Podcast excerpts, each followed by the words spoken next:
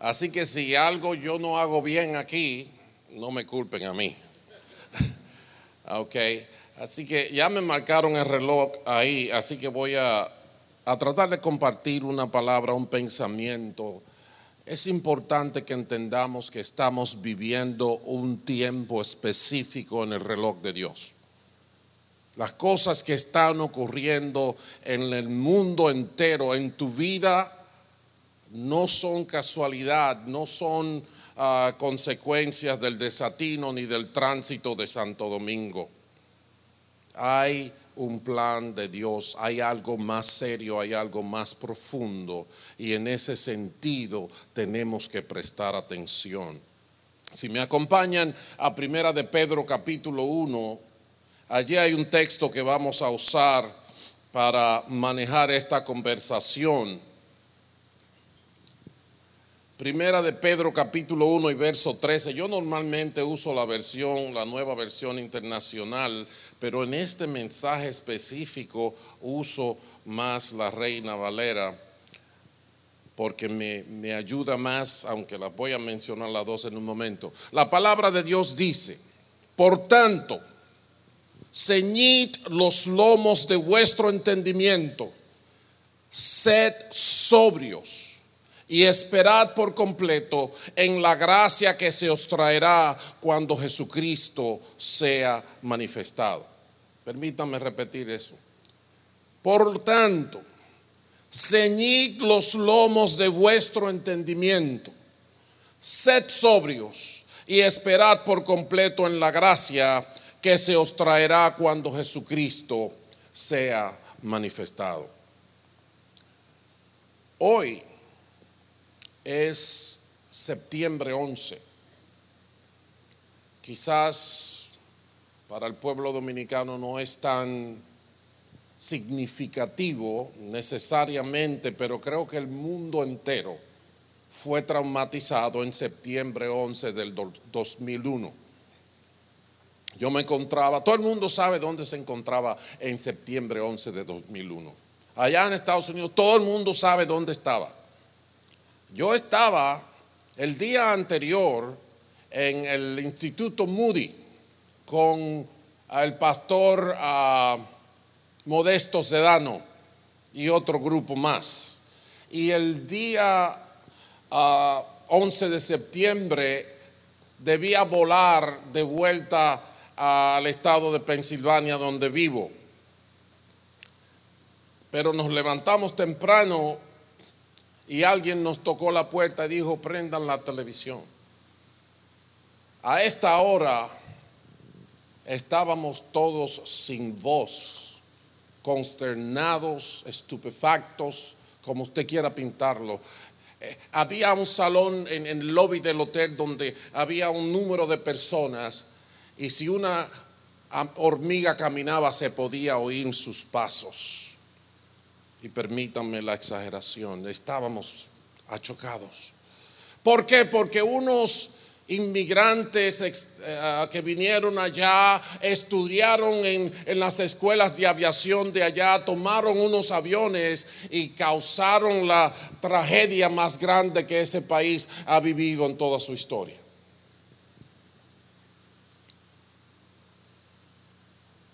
Mucho se debe de aprender porque hasta el día de hoy hay consecuencias que se están viviendo en los Estados Unidos y en el mundo.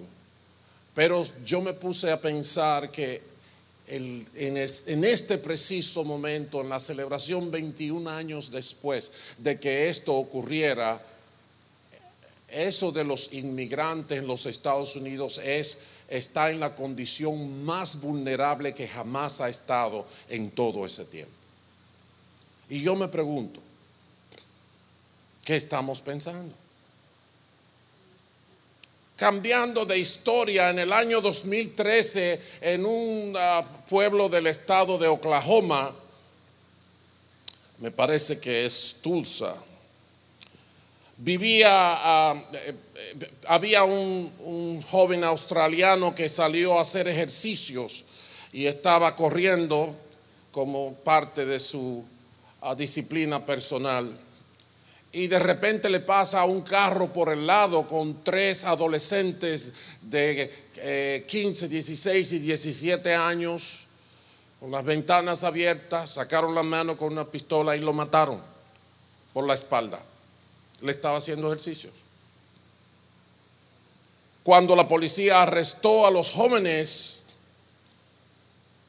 se enteran de que no conocían al individuo, no había una razón específica para hacerlo, y uno de los jóvenes confesó al departamento de policía que lo hicieron porque estaban aburridos. Estábamos aburridos. Salimos, lo vimos corriendo, sacó la pistola, pam, pam, pam, se acabó. Y yo me pregunto otra vez, ¿qué estamos pensando? ¿Qué estamos pensando? El proceso del pensamiento es algo que es parte inherente de la vida de cualquier persona, pero yo creo que lo descuidamos de manera que nos produce una desgracia y una miseria en la vida. El filósofo y estadista Sir Francis Bacon dijo que quien no quiere pensar es un fanático, que quien no puede pensar es un idiota y quien no osa pensar es un cobarde. El señor Henry Ford, el dueño, el fundador de la Ford que todos conocemos, dijo que pensar es el trabajo más difícil que existe. Quizás esa sea la razón por la que haya tan pocas personas que la practiquen. Un físico inventor estadounidense que todos conocemos, uh, Edison, Alba Edison dijo que a quien no se resuelva cultivar el, hábito de pensar se pierde el mayor placer de la vida. hay otro que dijo Emerson que el pensamiento es la semilla de la acción. Y por último, el famoso, renombrado pintor, escultor e inventor italiano ah, Leonardo da Vinci dijo que quien poco piensa se equivoca mucho. Entonces, el proceso del pensamiento es un proceso que aún la naturaleza y el sentido común nos apela, nos demanda, nos urge. Pero yo quiero decirles a ustedes que no solamente el sentido común ah, nos llama a pensar, sino que Dios mismo nos llama a hacer ese ejercicio. En la década de los 70, cuando yo comenzaba a desarrollar mi capacidad de lógica y también fue la década cuando tuve un encuentro con nuestro Señor, los comunistas, porque todavía en aquellos tiempos eso tenía mucha fuerza, solían decir que el Evangelio era para los analfabetos, aquellos que no tenían la capacidad de pensar. Rafael fue a la UAST, yo fui a la UAST y fui testigo de eso. Una de las características de los regímenes totalitarios es la coerción y la limitación, del pensamiento. En la Biblia encontramos un llamado, como en la escritura de hoy, a ceñir los lomos de nuestro entendimiento. En otras palabras, a pensar y a pensar bien. En Lamentaciones 3:40, una escritura que nosotros cantamos, yo no sé si fue Rafael que le puso música, pero a una de esas tantas que cantamos en nuestra vida cristiana, dice que hagamos un examen de conciencia y volvamos al Señor. El Salmo 1 dice que dichoso es el hombre que no, no sigue el consejo de los malvados, sino que en la ley del Señor se deleita y de día y noche medita en ella. El ejercicio del pensamiento aplicado ahora a la palabra de Dios. Dios mismo le dijo a José que a Josué, ah, que meditara en su ley. El Salmo 41 dice, dichoso el que piensa en el débil, aún en nuestra ah, expresión de generosidad y de amor al prójimo, tiene que haber un elemento de buen juicio. No se puede simplemente actuar por actuar. El Salmo 84 dice, dichoso el que tiene en ti su fortaleza, que solo piensa en recorrer tus sendas. Eclesiastés capítulo 7 dice que el sabio tiene presente la muerte, el necio solo piensa en la diversión. Ustedes ven como hay en la palabra de Dios bastante haciéndonos referencia, apelándonos de una manera o de otra a que nos envolvamos de una manera consciente en el ejercicio de pensar. El Señor Jesucristo mismo llamó mucho a la reflexión, fue mucho en lo que Él nos dijo que si entendíamos, fue mucho en lo que dijo que trayéramos a la memoria, que sobrepesáramos, que evaluáramos.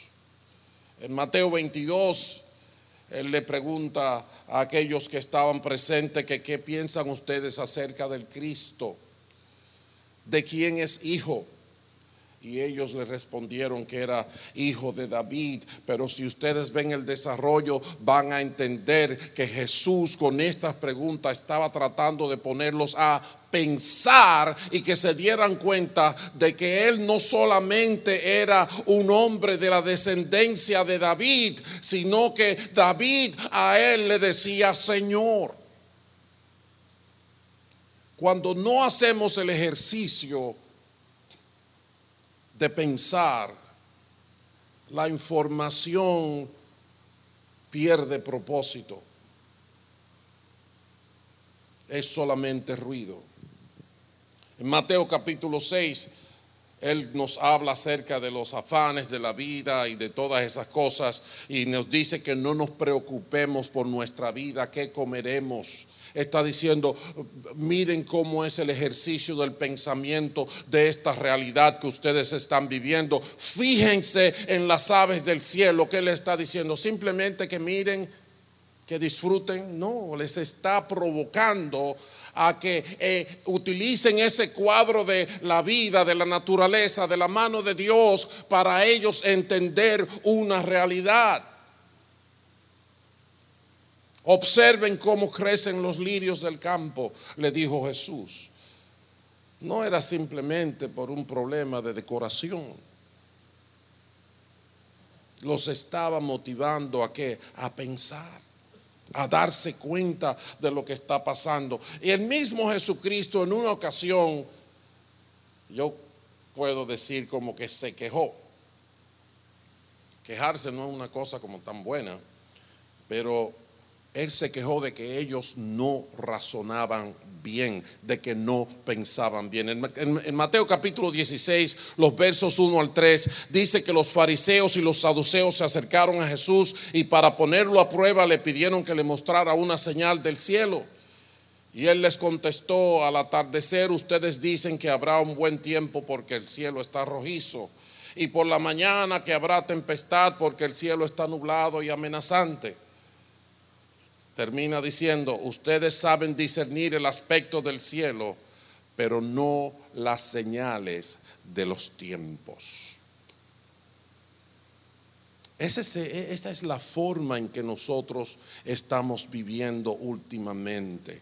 Las cosas llegan y simplemente decimos qué bonito y seguimos caminando. O ocurren y decimos ese tipo es loco y seguimos caminando.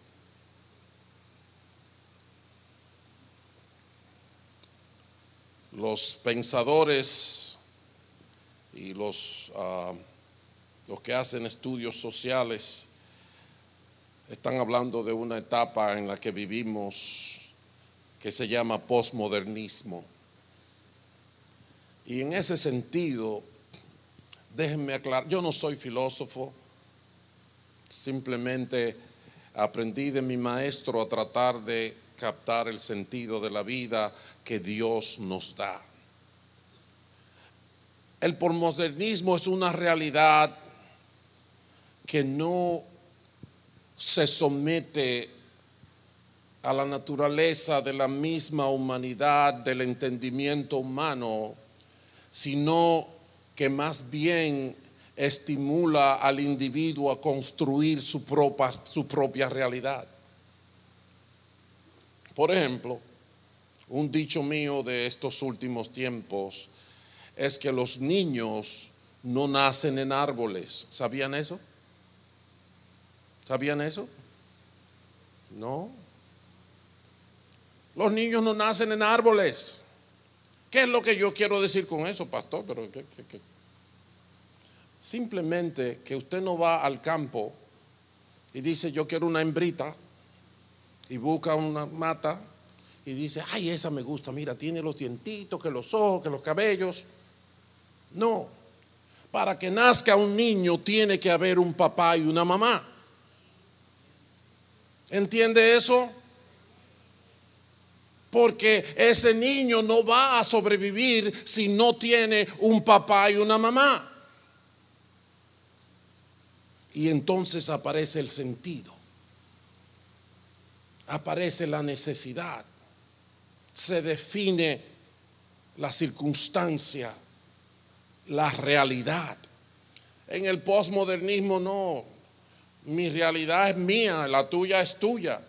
Ahora mismo predicar el Evangelio es un problema porque dice, ay, qué bueno que tú crees eso. Yo no creo eso, yo tengo mi propia creencia. ¿Ves? En el posmodernismo, en ese sentido, hay un enfoque más micro que macro. En el, no, nos importa todo lo que está pasando alrededor, las consecuencias que están eh, eh, ah, ocurriendo por mis decisiones en particular. Yo sigo en lo mío y mientras a mí me vaya bien, que el mundo se reviente. Y por último, sobre el posmodernismo, las realidades están sujetas a cambio. Sí, si antes los niños necesitaban un papá y una mamá, no, ahorita lo vamos a sacar en una neverita de Coca-Cola.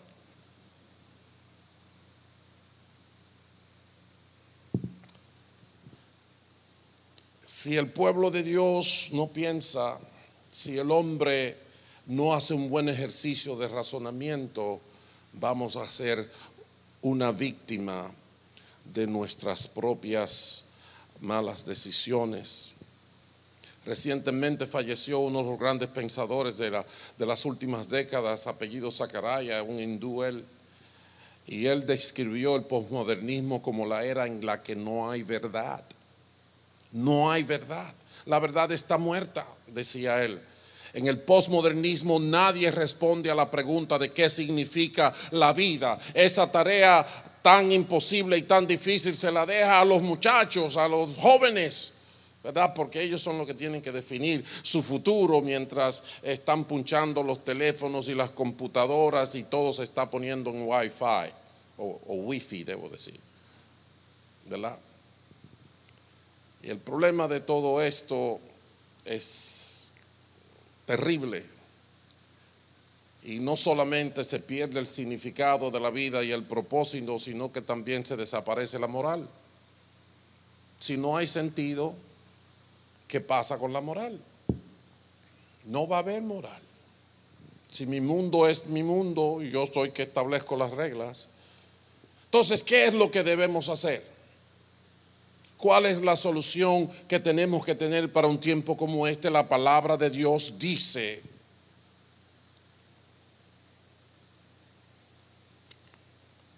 ceñid los lomos de vuestro entendimiento, sed sobrios y esperad por completo en la gracia que se os traerá cuando Jesucristo sea manifestado.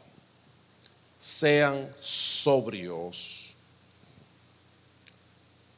ciñan los lomos de su entendimiento. La versión, ah, la nueva versión internacional dice, dispónganse para actuar con inteligencia. Yo le voy a terminar con cuatro puntos, ahí me quedan nueve minutos, a ver si puedo hacerlo, sobre la realidad de pensar. Dios nos llama a pensar. Y, pero pero el, el ejercicio del pensamiento que ocurre, quiera usted o no lo quiera, tiene fundamentos que debemos respetar. Punto número uno, reconozcamos a Dios. El Salmo 100 dice, reconozcan que el Señor es Dios. Él nos hizo y somos suyos. Somos su pueblo, ovejas de su prado. Saben, el salmista David hizo lo que hizo cuando falló. Pero en una cosa él no se equivocó cuando en el Salmo 51 él dice, contra ti y solo contra ti yo he pecado. Uno de los problemas de nuestra generación es que queremos llegar a cualquier punto de discusión sacando a Dios de la fórmula, sacando a Dios de la discusión en ausencia de Dios. Entonces lo que estamos discutiendo no tiene fundamento, no tiene solidez, porque solo Dios es Dios. ¿Entendemos eso? Entonces, eh, una de las cosas que Dios me, ha inclinado mi corazón con respecto al evangelismo en, en, los últimos tiempos es que yo tengo que evangelizar para que la gente tenga un encuentro con Dios de manera tal que experimente la adoración. No simplemente que se informe de que Jesús murió y resucitó, no. Tiene que llegar al punto de que haya un corazón tocado, un corazón involucrado, unos sentimientos que se manifiesten y tengan un encuentro con aquel que nos dio la vida. Pero si no reconocemos que el Señor es Dios, ¿Cómo vamos a llegar a adorar a aquel que ni siquiera reconocemos? No hay manera. No hay manera. Entonces, reconoced que el Señor es Dios. Si Jehová no edificare la casa, es en vano. La vida con todos sus aparatos, con todos, óigame, esta ciudad se está desarrollando increíble. A mí me han enseñado apartamentos que yo digo, wow. Y los carros que vienen ahora, ahorita los carros no van a decir, mira, no, no estás bien peinado, ponte. Cada vez hay más avance, cada vez hay más cosas, pero si el Señor no edifica la casa, todo es vanidad. Punto número uno. Cuando pensemos, no podemos ignorar a Dios, no podemos sacarlo de la discusión porque se pierde el sentido de la vida. Tú no creaste el mundo, yo mucho menos. Punto número dos. Depende de la revelación de las escrituras. Solo su palabra nos va a asegurar que estamos en la senda correcta, en la conversación correcta. ¿Sabes? Tenemos que llegar a emocionarnos ahí cuando Jesús, eh, cuando Rafael empezó a cantar el Salmo 126. Óigame, me movió cada célula del cuerpo.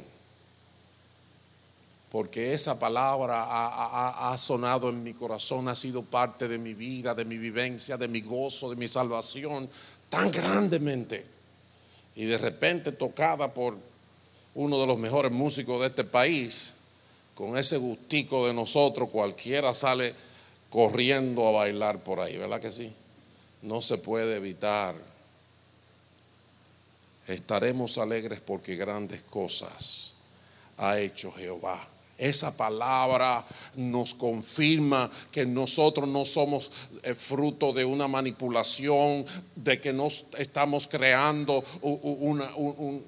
una, ah, nueva filosofía, de que no estamos simplemente ahogándonos con nuestras propias lágrimas o nuestra propia saliva. Pablo le dijo a los corintios, en la primera de Corintios 4, 6, hermanos, le he presentado como ejemplo en mí, en Apolos, por amor de vosotros, para que en nosotros aprendan a no pensar más de lo que está escrito.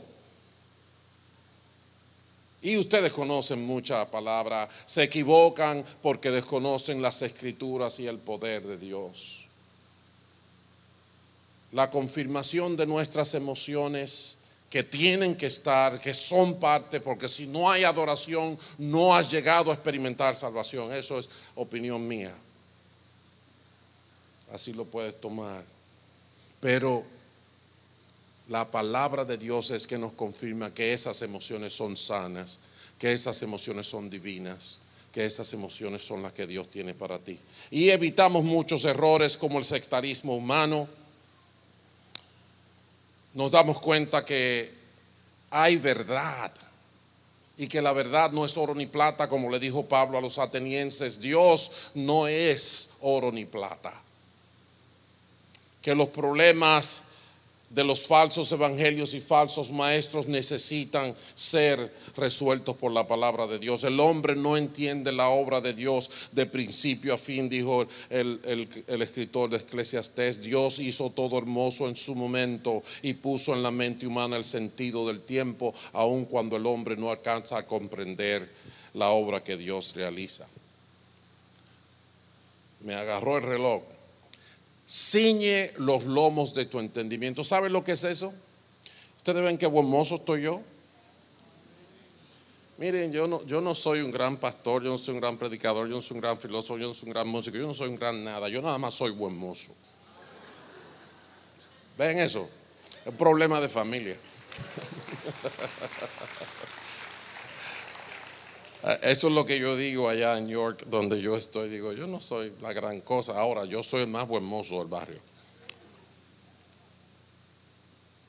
La ropa que se usaba en los tiempos que esto se escribió tenía bastante tela. Allí no habían skinny jeans ni pantalones de chicle. Era mucha tela, ¿verdad? Y ah, había mucho que hacer físico right? Como ir a buscar agua al pozo y cocinar y sembrar.